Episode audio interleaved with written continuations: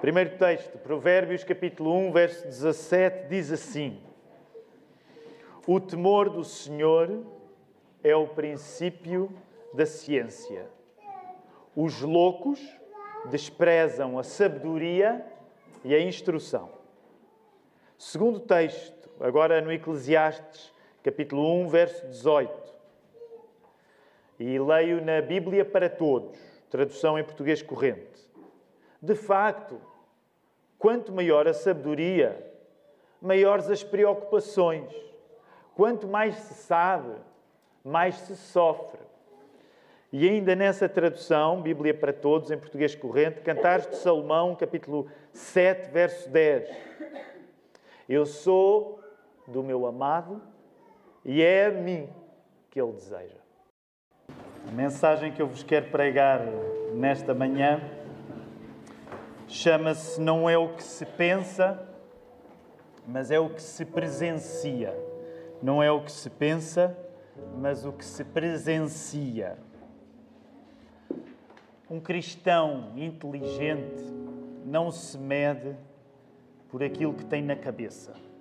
Não estou a dizer que o que temos na cabeça não é importante, não estou a dizer que o que pensamos não é importante, mas um cristão inteligente não é o que necessariamente tem muito na sua cabeça, mas é aquele que tem o coração a arder pelo encontro com Deus. Nós chegamos aos livros de sabedoria no Velho Testamento há um par de semanas, quando entramos no livro de Jó primeiro, fomos para o livro dos Salmos a semana passada e temos hoje os três livros restantes da sabedoria, ou livros poéticos. E uma das coisas que eu quero convidar-te nesta manhã a tu compreenderes é que a maior sabedoria na Bíblia descreve-se curiosamente através da linguagem dos amantes. A maior inteligência na Bíblia descreve-se na linguagem dos amantes. E também é por isso que desde o Velho Testamento até ao final do Novo Testamento, essa imagem de amor se vai adensar e terminar no clímax da Bíblia, que é o Apocalipse, numa linguagem que nos fala do casamento entre Cristo e a sua Igreja. Nós temos muito a ver com isso, porque somos parte da Igreja, somos parte do povo de Deus. Então, esta linguagem dos amantes hoje é essencial para nós quando estamos a falar acerca da melhor inteligência que pode haver a partir dos livros de sabedoria na Bíblia. Por isso, nós vamos agora interceder ao nosso Deus em nome de Jesus, para que todo este plano se possa cumprir na nossa vida nesta manhã e que nós possamos ver, sentir, saber a vontade de Deus a realizar-se na vida de cada um. Vamos orar. Querido Deus, obrigado porque a maneira como nós te podemos louvar é inteira, pede tudo de nós. Não são só as palavras que usamos racionalmente, mas é tudo aquilo que tu pedes de nós, as nossas emoções, os nossos sentimentos. Obrigado porque Jesus não salvou apenas a nossa maneira de pensar, mas salvou também a nossa maneira de sentir e tudo o que há em nós. Obrigado por podermos estar nesta casa de oração e nos exprimirmos em liberdade.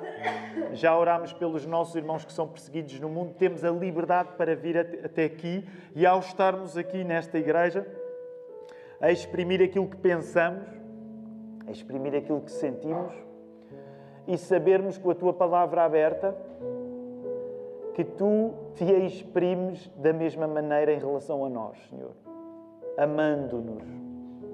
Não há, não há nada tão belo como tão exigente como o teu amor, Senhor. Por isso, permite que nesta hora guia-me tu na pregação da palavra, para que seja este amor que tu tens por cada um a ficar claro para cada um, Senhor. Tu sabes o contexto de cada pessoa aqui, eu não. Ó oh, Senhor, tu, só tu tens o poder de, através da palavra que vai ser pregada, alguma alegria a haver no nosso coração. E é por isso que nós estamos a pedir estas coisas, intercedendo no poder do Espírito Santo, que assim aconteça.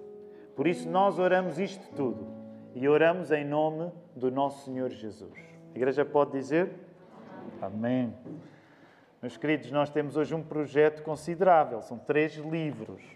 Eu não vou perguntar a quem é que leu e quem não leu, mas é verdade que, quer no devocional de quinta-feira, creio eu, quer na reunião de quinta-feira. Aliás, deixem-me voltar a anunciar: o devocional de quinta-feira é um período em que, rigorosamente, das 8h30 até às 8h45, no Zoom, portanto, vocês podem entrar em reunião.igrejadalapa.pt e assistir este devocional. Ele é aberto a qualquer pessoa, está bem? Ao início, começámos, era para diáconos e uh, coordenadores, mas agora ele é aberto a qualquer pessoa. Portanto, mesmo, imagina, tu vais no comboio, há pessoas que assistem ao devocional no comboio, no carro, seja onde for, em casa, mas tu podes assistir. E no devocional, na quinta-feira, eu mencionei uh, que para os corajosos, para aqueles que são uh, devotos mesmo, que poderiam e deveriam ler o livro do Eclesiastes, ainda antes do Eclesiastes, o livro dos Provérbios e o livro de Cantares de Salomão, porque hoje vamos uh, abranger tudo isto. E eu vou pedir que tu faças alguma ginástica uh, com os teus dedos para ires-te uh, contextualizando. Aliás, podes começar a fazer isto já. Tu tens um livro de Provérbios, é maior, são 31 capítulos. Depois tens o livro de Eclesiastes, que é mais curto, são só 12. E depois tens o Cântico dos Cânticos, ou Cantares de Salomão, dependendo da tradução que estiveres a ler, que são oito. O de Provérbios é maior, é mais exigente, foi mais exigente para mim durante a semana estar a ler Provérbios. Uh, o, o de Eclesiastes, honestamente, li-o do início ao fim rapidamente, e a mesma coisa com, com o livro de Cantares de Salomão. Hoje estamos a falar destes três livros ao mesmo tempo, e por isso, para que numa pregação que quer falar de uma extensão de Bíblia considerável, vamos ter de fazer alguma memória das lições que temos aprendido. Lembras-te do primeiro sermão desta série? Esta série de mensagens se chama, chama-se Saber Ouvir. Lembras-te quando é que foi esse primeiro sermão? Já foi lá no longínquo mês de...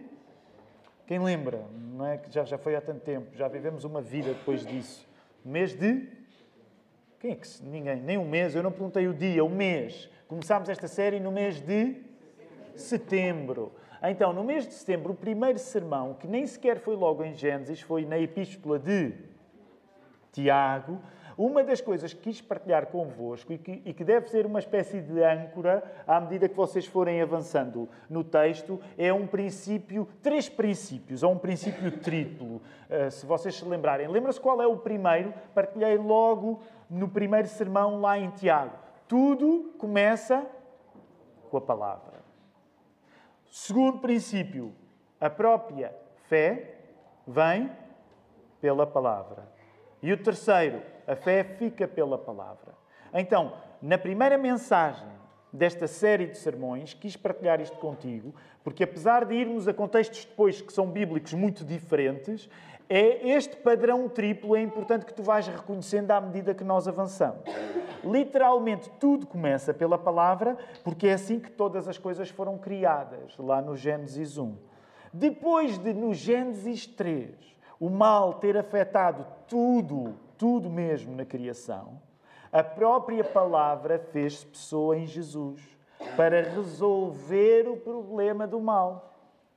E nós aderimos a isto, ao Evangelho, estou a falar-vos do Evangelho, a palavra criadora ter-se feito pessoa em Jesus é o Evangelho, porque morreu e ressuscitou pelos nossos pecados, e nós aderimos a este projeto que nos reabilita a nós que nos dá uma vida nova a nós, mas não dá só uma vida nova a nós, dá uma vida nova a todo o universo. Por isso é que nós cristãos sabemos que quando morrermos nós não vamos para o céu, mas vamos para o novo céu e para a nova terra, que é toda a criação feita novamente.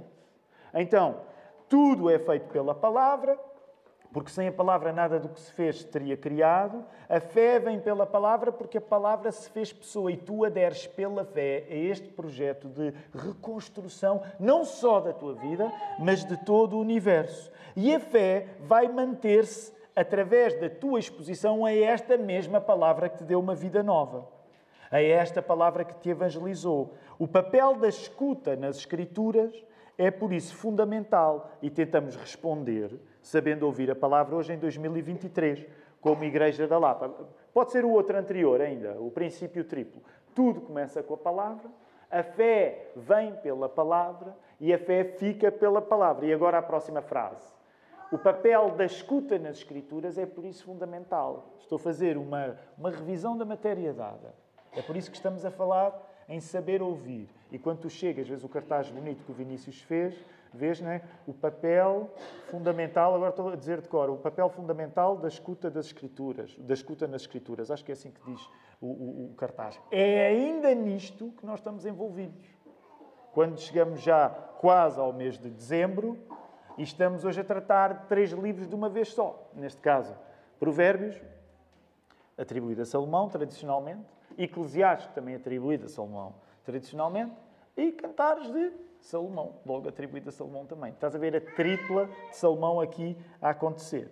Vemos que este padrão triplo aconteceu nos primeiros livros da Bíblia. Volto a lembrar, e hoje intencionalmente estou a fazer aqui alguma revisão da matéria. Quais são os primeiros cinco livros da Bíblia? Okay.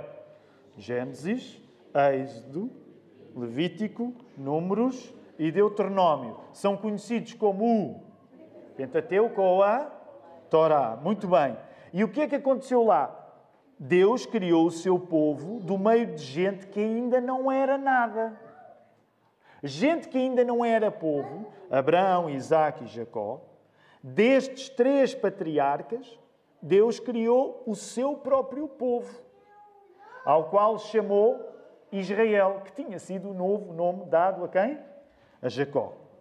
E a crónica destes acontecimentos pressupôs grandes aventuras no livro do Gênesis e do Êxodo, que culminaram com a chegada à terra prometida no final do Deuteronômio. Vimos que essa mesma chegada deste povo que não existia, que foi criado pela palavra, porque lembra-te, Abraão, Isaac e Jacó só puderam dar origem a um povo porque o que é que eles fizeram em relação a Deus?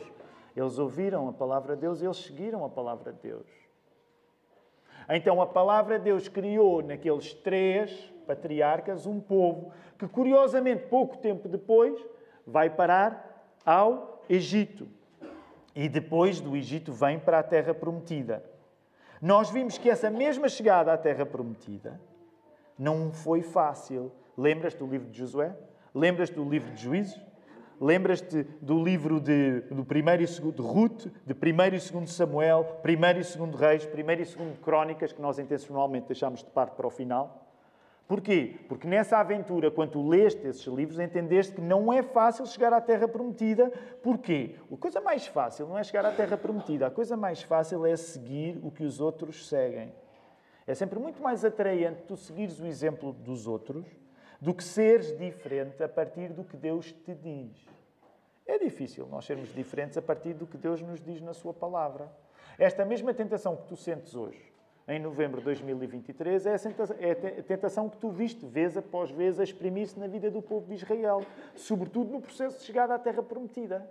Era muito mais fácil eles se identificarem com as pessoas que já lá estavam na Terra e não assumirem a sua diferença guiados pela palavra de Deus.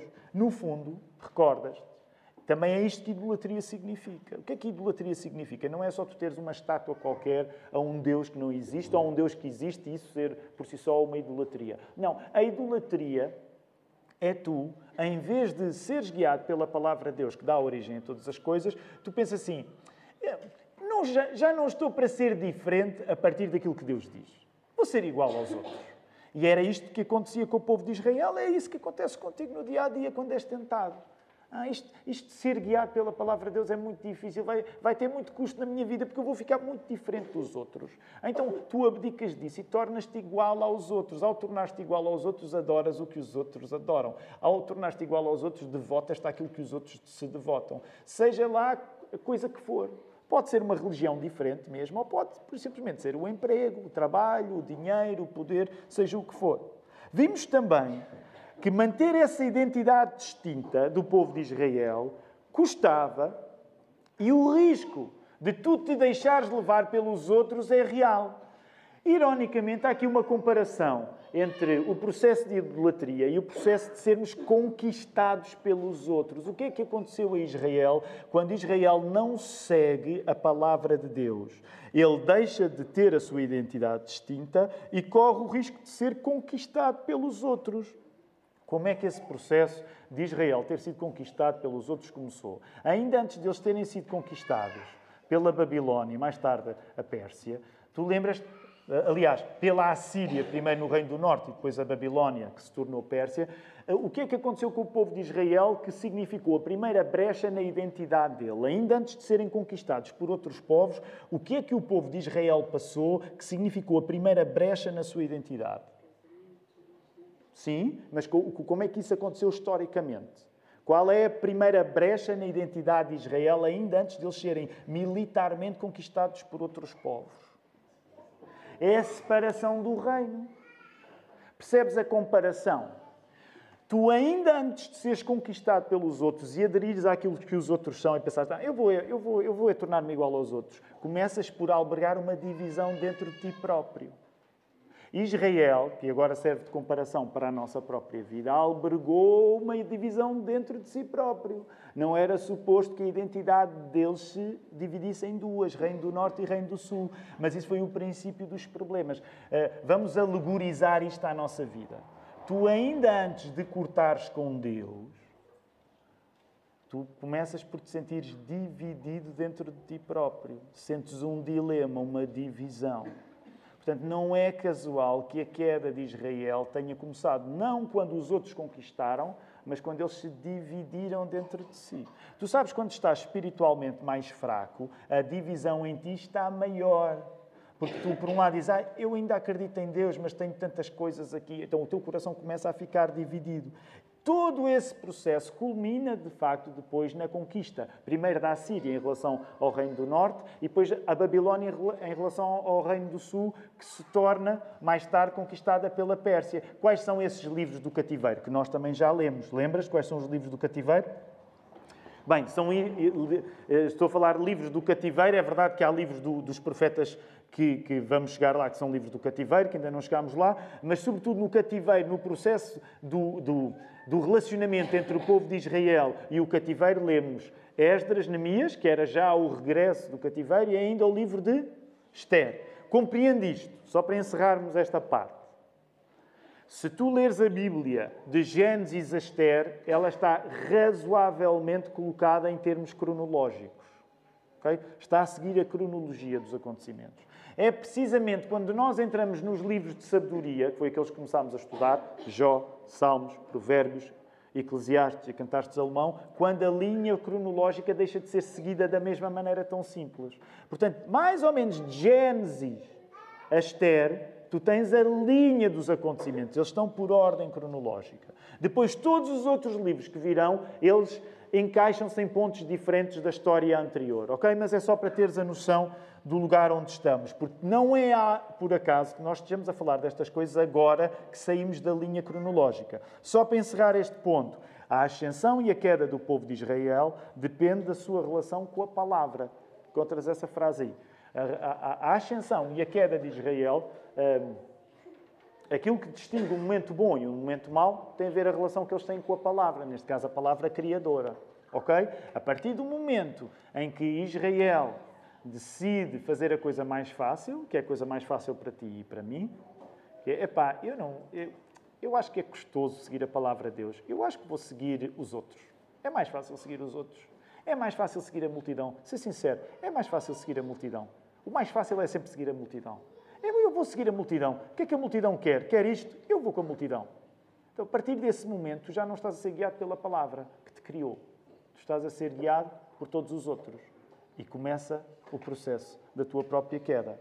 Ao chegarmos aos livros poéticos ou de sabedoria, nós topamos uma sugestão. Do nada, Deus criou um mundo e criou um povo para si. Este povo é, afinal, a fé colocada no Criador. O que é que faz do povo de Deus o povo de Deus? É a fé que colocam em Deus, é a confiança que atribuem à sua palavra. Sempre que a palavra de Deus é duvidada, o povo corre o risco de deixar de ser povo de Deus. Porquê? Porque se confunde com os outros. Vamos aplicar isto a 2023. Sempre que um cristão fica igual aos outros, não dá para perceber que ele é cristão. Ah, é cristão? Olha, nunca tinha topado. Isto não significa que nós, como crentes, em 2023, andamos a fazer campeonatos de, diferença. Ah, eu tenho de ser sempre diferente, que é para as pessoas acharem que eu sou cristão. Não é isto. Mas, de facto, o que está em causa é que quando há uma essência em ti diferente, quando tu no teu âmago és diferente, isso nota-se. Tu não segues a multidão. Portanto, o mesmo princípio tu encontras aqui. O regresso do cativeiro, seguindo esta linha cronológica que nos é dada de Gênesis a Esther, significava que Deus não tinha desistido dos seus, mesmo quando os seus tinham desistido de Deus. Tu sabes que todo este processo de divisão do reino, conquista e cativeiro, foi um modo de o povo reconhecer que se tinha afastado de Deus. Por isso mesmo é quando nós lemos o livro de Esdras e lemos o livro de Neemias, nós compreendemos que Deus não desistiu do seu povo. O povo pode até ter desistido de Deus, mas Deus não desistiu do seu povo. É isso que está em causa nestes livros. Logo, ao não desistir dos seus, Deus, na Sua palavra, revela que é tempo dos seus não desistirem de Deus. Vou voltar a repetir, que isto pode parecer confuso à primeira audição. Quando Deus não desiste dos seus, também quer que os seus não desistam dele. Entra a sabedoria e não é só a sabedoria. Entra a dona sabedoria, faz favor. Porque ela não é só sabedoria, ela é a mulher dona sabedoria, é a senhora dona sabedoria. Percebes onde é que ficamos? Portanto, tu atingiste um ponto, vamos dizer, cronológico máximo em Esdras, Neemias e Esther em que, de certa maneira, o cativeiro significa que aquele pessoal não esteve para o esforço e para o custo de ser diferente. Ainda assim, Deus não desistiu deles e chamou-os do Império Persa para eles voltarem a ser o povo dele, Esdras e Neemias. Agora entram os livros na organização cristã do cânon, dos livros da Bíblia, entram os livros de sabedoria para te explicar o quê? É hora do povo de Deus fazer algo de acordo com o facto de pertencer a Deus. Porque Deus já fez muito para provar que o povo lhe pertence. Deus resgatou do cativeiro. Na nossa organização da Bíblia, o processo de chegares aos livros de sabedoria é sabermos agora que entramos numa época em que temos de demonstrar a nossa diferença. Porque desistiu na... Deus não desistiu de nós. Mas nós desistimos de Deus. Como é que tu mostras que não desististe de Deus? Comportando-te de uma maneira diferente. Não tendo medo de ser diferente. E como é que esse processo de não ter medo de ser diferente se chama? Sabedoria. Saber distinguir uma coisa da outra. Os livros de sabedoria, como são Jó, Salmos, Provérbios, Eclesiastes e Cantares, indicam que ser sábio é praticar o facto de pertencermos a Deus. Tens essa frase aí, quero que possas gastar alguns instantes para compreenderes o que está aqui a acontecer. Percebes o que está em causa? O que é a sabedoria? A sabedoria é a oportunidade que tu tens para praticar a tua pertença a Deus. Não é uma questão teórica. Sabedoria na Bíblia não é uma questão teórica é uma questão prática. Por Deus já ter feito tanto por nós, nós fazemos também em função de Ele ser nosso. A sabedoria não são conselhos teóricos. É aquilo que pede que depois desta história toda dê para ver que tu pertences a Deus. Dê para ver que tu és diferente. Como é que isso se vai ver? Pelos provérbios. Pela maneira como tu te conduzes de um modo diferente ainda antes dos provérbios, pelos salmos, pela maneira como tu te exprimes em devoção, em oração. Por Jó, na circunstância mais complicada da vida, tu permaneces com fé. Há uma relação interessante entre Jó e o Eclesiastes. Quando a vida é complicada, tu não deixas Deus. E depois há um culminar nesse livro estranho, que hoje eu espero que adquira também uma nova compreensão para todos nós, que é Cantares de Salomão todos estes livros de maneira diferente. Pensa nisto. Jó existe para que tu saibas como se pratica a pertença a Deus. Jó passou pelas passas do Algarve, como nós costumamos dizer, Mas ele não deixou de pertencer a Deus. Ele não deixou de acreditar que o seu Redentor vivia. Quando tu lês Salmos, vês muitos Jós juntos, porque há muito choro, há muita alegria, mas há muito choro, mas tu vês aquelas pessoas a derramarem sempre a Deus, porque elas pertencem a Deus. Elas não falam só acerca de Deus, elas falam a Deus. Quando tu lês os provérbios, tu vês na maneira prática o que é que tu tens de fazer diante de problemas na vida, como é que tu tens de comportar, para que dê para ver que tu pertences a Deus. Quando tu chegas ao Eclesiastes, de uma maneira estranha, o mesmo também acontece, mesmo que a linguagem, já lá vamos chegar rapidamente, mesmo que a linguagem te pareça tão cínica, mas há um reconhecimento das dificuldades na vida para aquele que pertence a Deus. E depois, no final, de uma maneira estranha, algo arrebatador, até no Cantar de Salomão, tu... Ai, acho que isto é mesmo acerca de pertencer a Deus, porque estes dois, estes dois não, não se aguentam, ok? Já lá vamos chegar, mas todos estes livros, de uma maneira diferente, estão relacionados com a nossa pertença a Deus. Não é por isso, por acaso, que a verdadeira inteligência surja nestes cinco livros, menos vertida em conceitos e mais vertida em comportamentos. Não é apenas o facto de a nossa cabeça ser diferente da dos outros. Não é só isso, o facto de tu pensares de uma maneira diferente que mostra que tu pertences a Deus. É também a maneira de tu sentires de uma maneira diferente. Portanto, não é apenas a cabeça, é o coração. E eu não quero necessariamente alimentar muito esta dicotomia de cabeça versus coração. Mas percebes? Quando nós somos cristãos hoje, as pessoas não vão saber que tu és crente apenas pelo facto de que, quando se fala em alguns assuntos, a tua opinião é diferente. E isso é muito importante. Mas as pessoas também vão saber que tu és diferente, não só porque tens opiniões estranhas, que não são populares, não é só por aquilo que tu pensas e que tu dizes, mas é pela maneira como tu te sentes, como tu vives, como tu te exprimes. É conteúdo, mas é forma também. Logo, a sabedoria destes livros não nos dá necessariamente um discurso de argumento, mas dá-nos um discurso de afeto. O livro mais filosófico da Bíblia, que nós diríamos, de certa maneira, é o livro mais filosófico da Bíblia, o Eclesiastes, já vou chegar a ele rapidamente. O livro mais filosófico da Bíblia, Eclesiastes, junto com a sua companhia de Cantares de Salomão, junto com a sua companhia de Provérbios, junto com a sua companhia dos Salmos, junto com a sua companhia do Jó, as coisas mais extraordinárias nestes livros muito sábios não são os seus argumentos. Porque há muita gente que lê estes livros e não fica convencida a ser crente só por ler os argumentos mas são os seus afetos. Estes livros são chamados de sabedoria e de poesia também porque, mais do que propriamente maneiras de argumentar, apresentam maneiras de amar. É o afeto que aqui está.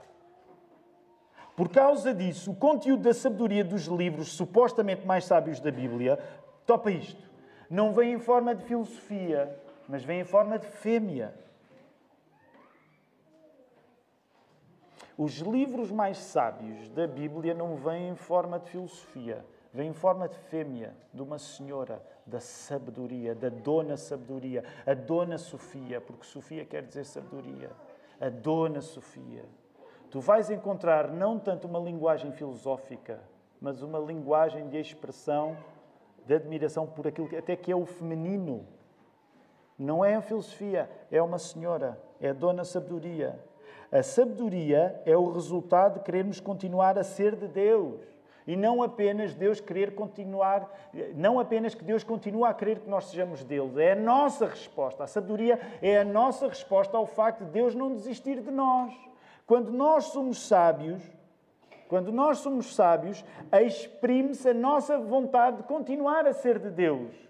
É por isso que tu tens uma linguagem analógica, comparativa, em que muitas vezes a maneira como Jó se exprime, os salmistas se exprimem, os próprios provérbios, até o Eclesiastes, mas ainda mais Cantares de Salomão, não é necessariamente um discurso filosófico, mas é um discurso de alguém que quer uma companhia. E nesse sentido quer a dona sabedoria. Está apaixonado pela Sofia, ele quer ter a Sofia mesmo. Ele quer chegar. Não temos muitas Sofias na nossa igreja, temos algumas, mas é isso. Mas ele quer a Sofia. E a Sofia não era só desejada pelos judeus. Quando tu estudas um pouco de filosofia, por exemplo, vais saber quem é que são os maiores amarrados na, na filosofia, é? na Sofia, na Dona Sofia. Quem são? Na história, o povo. Gregos, fascinados. Portanto, esta figura feminina da sabedoria, nós já vimos isto há uns anos quando demos aquele estudo, primeiro livro de Reis, capítulo 3.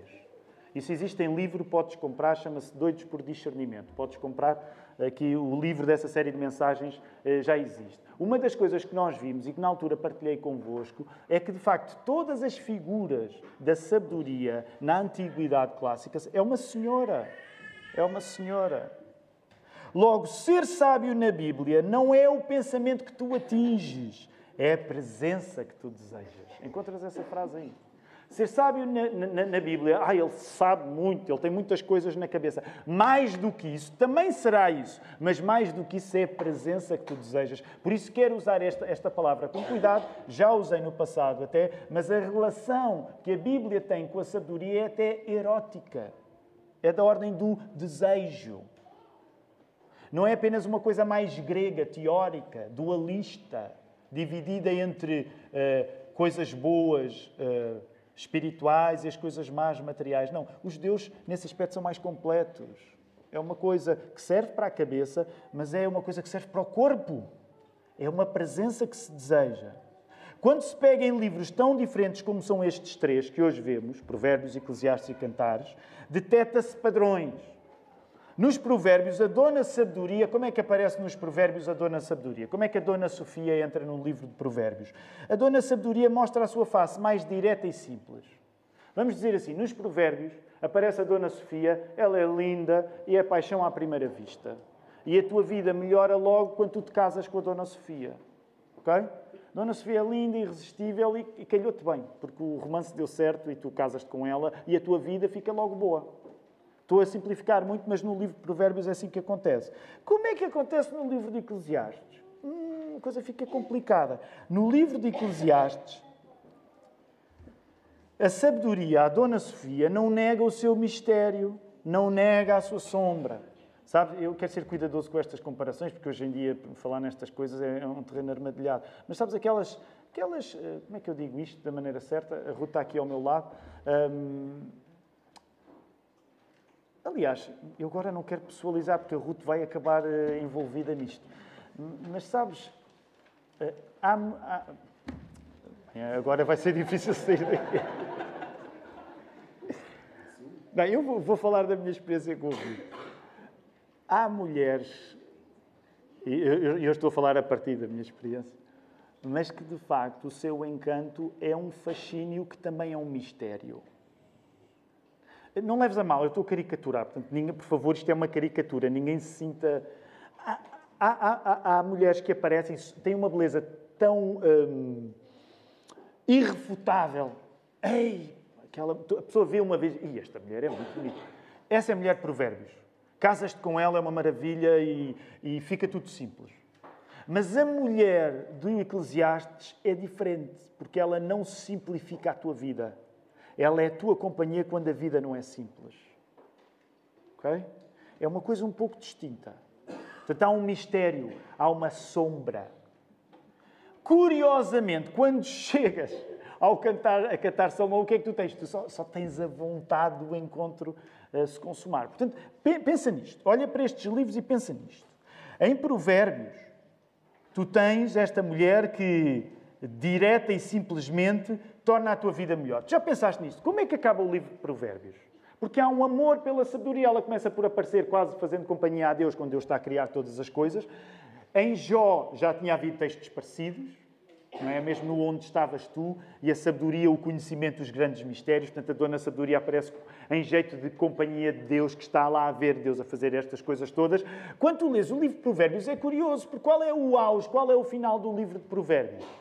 Em Provérbios 31, é precisamente o elogio a quem? Se tu casares com esta mulher, tens um jackpot.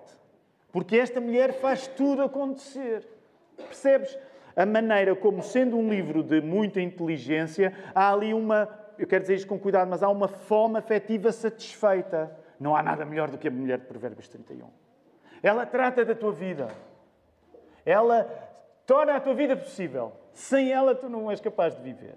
Em grande parte, esta é a abordagem do livro de Provérbios. Quando tu vais para o livro do, do, dos Eclesiastes. Curiosamente, tu topas que a coisa é diferente ou do pregador, o livro do Eclesiastes do pregador. Tu topas que a presença desta mulher, mais do que uma celebração, como era Provérbios 31, qual, o que é que a presença desta mulher faz na tua vida quando a vida é complicada? A presença da mulher dá-te um consolo. Tu já viste que é no livro do Eclesiastes, que ele está lá, em Eclesiastes 9, 9, a determinada altura estou a parafrasear, a dizer, olha, estou a parafrasear, mas a mensagem é mais ou menos esta. Olha, esta vida é tão complicada, isto é tão difícil andar aqui, que o melhor que tu tens a fazer é o quê? É gozares a tua vida com quem? Gozares com quem? Não é comigo, é com quem? Vocês nunca mandaram este verso à vossa namorada, já estou a ver. Este é aquele verso que o jovem crente, quando está a ver se alguma coisa acontece, envia pelo menos nos anos 90 a gente enviava. Abra lá em Eclesiastes 9.9. Eu, eu estou um pouco triste com a vossa iliteracia bíblica. Tu nunca enviaste isto a uma namorada ou a alguém que querias que fosse uma namorada? Nossa céus. Eclesiastes 9.9. Fui eu o único? Eclesiastes 9.9. Desfruta a vida com a mulher que amas todos os dias desta vida de ilusão que Deus te deu debaixo do sol. Sim, em todos os dias da tua vida de ilusão, porque essa é a tua recompensa nesta vida pelo trabalho que fazes debaixo do sol. O que é o melhor desta vida de ilusão? O que é o melhor? O que é que está aí o autor a dizer? O que é o melhor? É a mulher que arranjaste. Ninguém enviou este verso a ninguém. Fui, fui eu o único, mas ninguém enviou este verso. Uau, há coisas que eu julgava que era mesmo um, fenómeno coletivo. Foi só uma ideia que eu tive, mas ninguém teve. Pronto, estranhamente eu enviei. Eu, pronto, eu cometi este erro de exegese eu enviei. Mas pronto, já vi que vocês não estavam para isso. Vocês sabiam ler o Eclesiastes de uma maneira muito mais perfeita do que eu. Ok, voltem aqui. O ponto é, quando a vida é complicada, o que é o melhor que tu podes ter da vida? É esta mulher. É a mulher da tua vida. É a dona sabedoria. Ok? Se na primeira é, é, é uma maneira simples, na segunda é uma maneira um pouco mais complexa. No fundo, qual é a frase mais repetida no livro do Eclesiastes? Qual é a frase mais repetida? Uma das frases mais repetidas. Tudo é vaidade. Se tudo é vaidade, repara, o livro é bonito. O livro está a dizer: olha, se tudo é vaidade, mais vale tu gozares da beleza da mulher que tens. É o melhor que tens numa vida em que tudo é vaidade. Vocês nunca pensaram nestas Eu fico mesmo espantado. Vocês nunca pensaram nestas coisas? Vocês não costumam ler este livro? Este é um livro que mexe muito comigo e que tem uma veia que às vezes as pessoas até consideram meio existencialista, mas tem, olha, a vida é complicada, o melhor que há é a tua mulher. Goza a vida com a tua mulher. É isso que aqui está a ser dito. Agora, finalmente, em Cantares é assumido o hino amoroso entre dois amantes que se desejam. Por vezes, deixem-me dizer isto. Eu não sei como vocês, mas estou um pouco desapontado, já vi que vocês não leem muito a Bíblia, mas eu estou um pouco desiludido convosco, mas deixem-me ser sincero. Ainda esta semana, quando eu estava a ler o livro de, de, de Cantares de Salomão, antigamente não me dizia assim tanto, reconheço. Mas desde que sou casado, eu fico um bocado envergonhado a ler. Fico, fico embaraçado. Porque, como os miúdos dizem, lá em casa, às vezes eu e a Ruth, os miúdos, quando, por exemplo, pinta assim um ambiente mais romântico entre mim e a Ruth, estão a ver? Provavelmente já vi que também não acontece nas vossas casas, só na casa. Mas às vezes acontece, pintou aquele ambiente, surgiu, né? E, e, e temos uns filhos sensores que dizem menos, menos, menos. Tá? Não vos acontece lá em casa, acontece. Eu não estou a dar a Ruth como exemplo de, de, grandes amantes, mas às vezes acontece. E é essa, é, é, essa a propensão que eu tenho quando leio o livro. Ainda esta semana, quando estava a ler, pessoal, menos, menos, menos. Ainda bem que não fui eu o Espírito Santo a inspirar, porque eu não tinha deixado a Cantar Salomão entrar na Bíblia. Porque se tu fores ler Cantar Salomão, e aconselho-te sobretudo a ler em português corrente, eu li, por exemplo, na Bíblia para todos, aquilo é intenso. Eles, eles precisam de se acalmar. Não é aquilo. O livro está lá. Não, se achas que é o meu exagero, vai ler o livro, lida com aquilo e vê o que é que está a acontecer. Mas agora percebe isto, que isto é fantástico quando é visto desta maneira. Porque tu tens nestes três livros, eu não quero fazer aqui uma análise hegeliana, ok? Vinda do filósofo Hegel. Mas tu tens, de facto, uma espécie de tese, antítese e síntese. Tu lês provérbios e tens a tese. A vida é fácil, uh, tu arranjas uma mulher sábia, a dona sabedoria, a tua vida simplifica-se. Antítese. A vida é muito complicada, o melhor que tu tens a tirar desta vida, olha, é gozares a vida com a mulher que tens. Síntese. Cantares de Salomão. intensidade do encontro. Por isso quero chamar a tua atenção. A vida é mais simples com a sabedoria que é a presença de Deus. Okay? Vais encontrar essa frase aí. A vida é mais simples com a sabedoria que é a presença de Deus. É a lição dos provérbios. Próximo. A vida, quando não é simples, é consolada com a sabedoria que é a presença de Deus. Lição do Eclesiastes. Primeiro, Provérbios, a vida é mais simples com a presença de Deus. Provérbios. Segundo, a vida, quando não é simples, é consolada com a sabedoria que é a presença de Deus. Eclesiastes. E por fim, a vida mais sábia de todas, mais cheia da presença de Deus, é desejada como se de um encontro de amantes excitados se tratasse. Cantaste, Salomão. Tens uma espécie de tese, antítese, síntese, uma dialética aí. É bonito. Nunca tinha visto exatamente as coisas desta maneira, até me preparar para esta mensagem e compreender que há aqui uma ordem interessante. Logo, rapidamente, quero chamar para os textos que nós lemos. Muito rapidamente. Vai lá, Provérbios 1.7. É o texto clássico, por exemplo. Provérbios 1.7, e agora estou a ler na, na Almeida, revista e corrigida. O temor do Senhor é o princípio da, da sabedoria. Algumas, algumas traduções vais encontrar ciência também. Na BPT, na Bíblia para Todos, em português corrente, diz assim: Respeitar o Senhor é o princípio do conhecimento. Se tu fores aos primeiros versos, seis versos de Provérbios, espreita lá, tu vês que a compreensão que estes provérbios querem uh, providenciar é, no fundo, o segredo para se viver bem. Novamente, tu tens essa simplificação no livro de Provérbios. Se tu fores sábio, temendo a Deus, a tua vida vai simplificar-se. Vai lá para, para o texto de Eclesiastes. Num tom aparentemente contraditório na, tra, na, na tradução da Bíblia para todos, tu encontras em Eclesiastes 1,18, e eu gosto desta maneira como a Bíblia para todos mete isto. Quanto maior a sabedoria, maiores as preocupações. E olha lá, a maneira taxativa. Quanto mais se sabe, mais se sofre. Não é que o autor do Eclesiastes esteja a celebrar a santa ignorância. Mas de facto ele está não a contrariar o que Provérbios diz, mas está a suplementar o que Provérbios diz. Porque a moral do, do Eclesiastes torna-se mais subtil. Ser sábio é aceitar quando a vida é complicada. Por um lado, tu queres simplificar a tua vida com a dona sabedoria, mas, por outro lado, quando a vida é complicada, tu tens de saber aceitar que a vida é complicada. Não nega a primeira afirmação dos provérbios, mas suplementa. E, em último, eh, no livro, no, no, eh, em Cantares de Salomão, o texto que nós lemos também. Deixa-me só voltar ao texto, porque eu aqui tenho o texto uh, errado. Portanto, eu li Cantares de Salomão. Qual é que é? Porque eu tenho no meu sermão tenho o texto errado. Alguém me diga. Qual é o texto que eu li em Cantares de Salomão? 7.10, exatamente. Eu aqui tenho, tenho errado. Em Cantar Salomão 7 Eu sou do meu amado e é a mim que ele deseja. A dona sabedoria, aqui figurada na mulher que deseja o seu homem, integra um ciclo intenso de um namoro que se quer materializar. A sabedoria é o que ardentemente precisamos, seja quando a vida sorri, seja quando a vida não sorri. E sabes que esse é um elemento que eu, por exemplo, nunca tinha detectado como detetei nesta semana quando estava a preparar esta mensagem.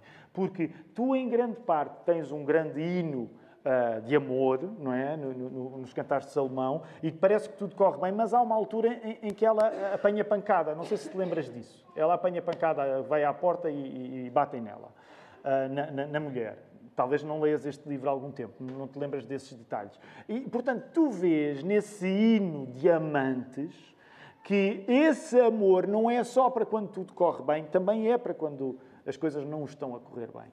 Por isso, tu vês esta linguagem tão despojada, mas tão interessante.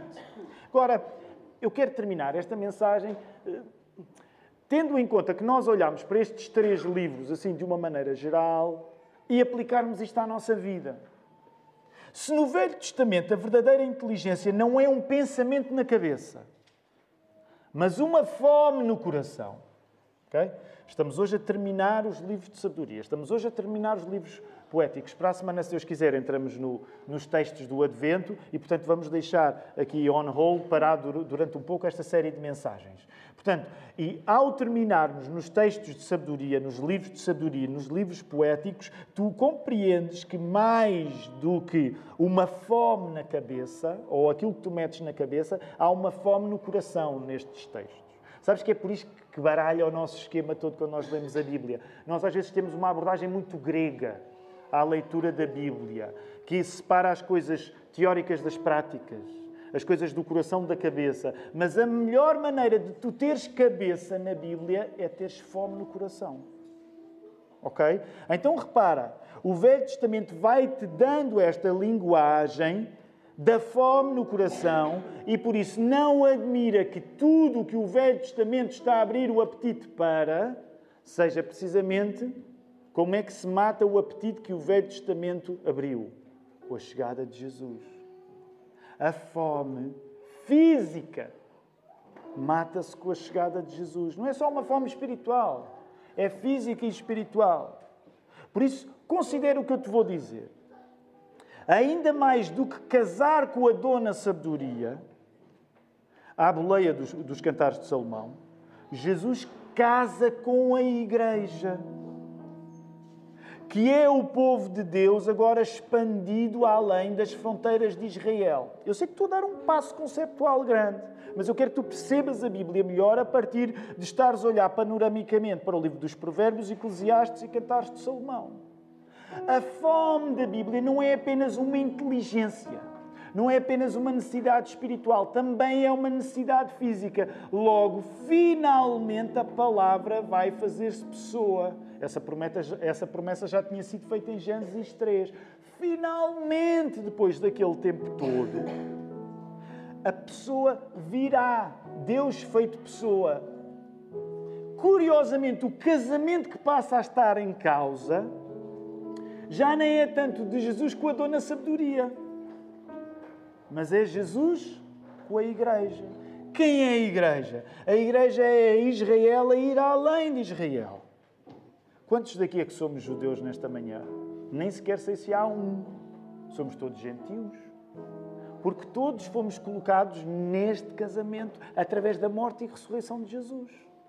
Por isso mesmo, quando tu lês o livro de Cantares de Salomão, e aí eu reconheço, eu andava desatento, e espero que tu não fiques tão desatento como eu andava. Muitas vezes a nossa tendência é olhar para o livro de Cantares de Salomão e dizer, epá, de facto a linguagem aqui é um bocado intensa, é assim, é muito excitada. Mas deixa-me perguntar-te: tu lembras-te como é que a Bíblia acaba? A Bíblia acaba com o livro de quê?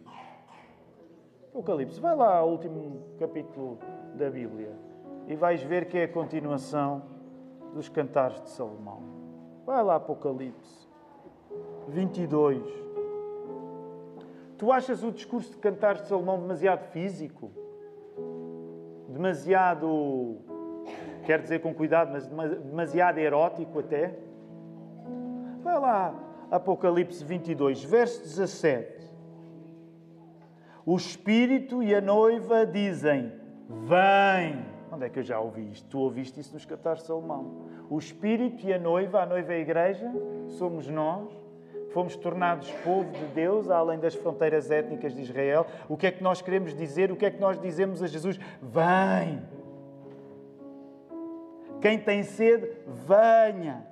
E quem quiser, receba de graça a água da vida. E há uns que até se lembram daquela conversa que Jesus teve com a mulher em Samaria, no poço. E quer que dês o salto para 20. Olha aí, penúltimo verso da Bíblia. Aquele que dá testemunho destas coisas diz: certamente venha em breve. Quem é, quem é esta pessoa que está a dizer que venha em breve? Jesus. Qual é o papel desta pessoa no casamento? É o noivo. O que é que tu ouviste a noiva acabar de dizer ainda agora? O que é que a noiva disse? Vem. O que é que o noivo diz? Certamente venha em breve. Amém. Qual é a resposta que tu tens? Olha aí a conversa dos amantes. Qual é a resposta que tens a seguir? Vem, Jesus. Vem, noivo. Vem, noivo. Estamos prontas. Estamos prontos para o encontro. A melhor ciência, a melhor sabedoria que nós temos Não são as ideias, as ideologias, as doutrinas e tudo isso faz parte. Okay? Não me entendas mal. Tudo isso faz parte. Quando nós somos cristãos, nós rejeitamos algumas ideologias e preferimos outras. Quando nós somos cristãos, nós defendemos a doutrina porque a doutrina é a verdade e em função da palavra de Deus. Tudo isso é, é, é importante. Mas quando tu vês a Bíblia a terminar-se, o destaque está colocado não na filosofia, não no argumento, mas no afeto, no amor. Este amor tem de ser consolidado em carne e osso, fisicamente. É uma linguagem física dos sentimentos, dos sentidos, do corpo. A melhor ciência, a melhor sabedoria não é menos do que correr para não falhar este casamento. Casamento entre quem? Entre o Deus que nos resgata e nós, que no meio de todas as nossas falhas, fomos feitos a esposa que Ele ama. Encontras a frase, ela é grande aí. Eu quero que tu ainda possas refletir sobre ela. A melhor ciência, agora ao terminarmos os livros da ciência, os livros da sabedoria, os livros da poesia, os livros que nos fazem cultos e espertos aos olhos dos outros, a melhor ciência é tu corres para o casamento que é entre Deus que nos resgatou, porque Jesus morreu e ressuscitou pelos nossos pecados e nos tornou parte da igreja, que a Bíblia descreve como a esposa de Jesus. Quero terminar a dizer-te isto. A coisa mais inteligente não são os teus raciocínios com que tu vais impressionar eventualmente pessoas à tua volta a coisa mais importante nesta igreja não, não são as suas afirmações públicas e elas são muito importantes. Aquilo, aquela qualidade do fim da Escritura a completar-se, que tu vês, o mais importante é busca pela presença de Deus. A verdadeira inteligência não é um pensamento na Bíblia. A verdadeira inteligência é uma presença de Deus. É Jesus Cristo. É por isso que, mesmo depois de sermões que às vezes eu, eu, lamento se tiver sido assim, mas às vezes sermões que até podem ser um bocado difíceis de acompanhar, um bocado exigentes, o importante vê-se sempre na maneira como tu no final adoras. Pela presença que tu queres. Ainda esta semana eu dizia isso ao Filipe. Falávamos acerca de, do estar na igreja. E eu dizia: o mais importante em tudo aquilo que nós aprendemos, em tudo aquilo que nós sabemos, em tudo aquilo que nós lemos na, na, na, Escritura, também se vê na maneira como nós procuramos a companhia de Deus na casa de oração. Não é só na casa de oração, mas a maneira como nós procuramos a presença. E deixa-me dizer, dá para notar a diferença quando tu estás à procura da presença de Deus aqui e quando tu não estás à procura da presença de Deus aqui. Tu podes até ter muito na tua cabeça, pensar muito bem, raciocinar muito bem, ter um discurso muito ilustre, mas dá para ver quando tu não estás em busca da presença de Jesus no meio do seu povo. É por isso que eu gostaria que nós ficássemos uma igreja de provérbios, de eclesiastes. Aliás, alguns de nós, eu conheço, faço parte desse grupo, somos muito eclesiastes, somos naturalmente muito cínicos, temos sempre uma coisa desagradável para, para, para poder acrescentar. Mas, acima de tudo, eu gostava que nós fôssemos uma igreja de cantares de Salomão pessoas ansiosas pelo encontro com a presença de Jesus. Aquelas pessoas em quem, a, a quem volta e meia é preciso dizer menos, menos, porque tu notas que ela está habitada por uma fome da presença de Deus.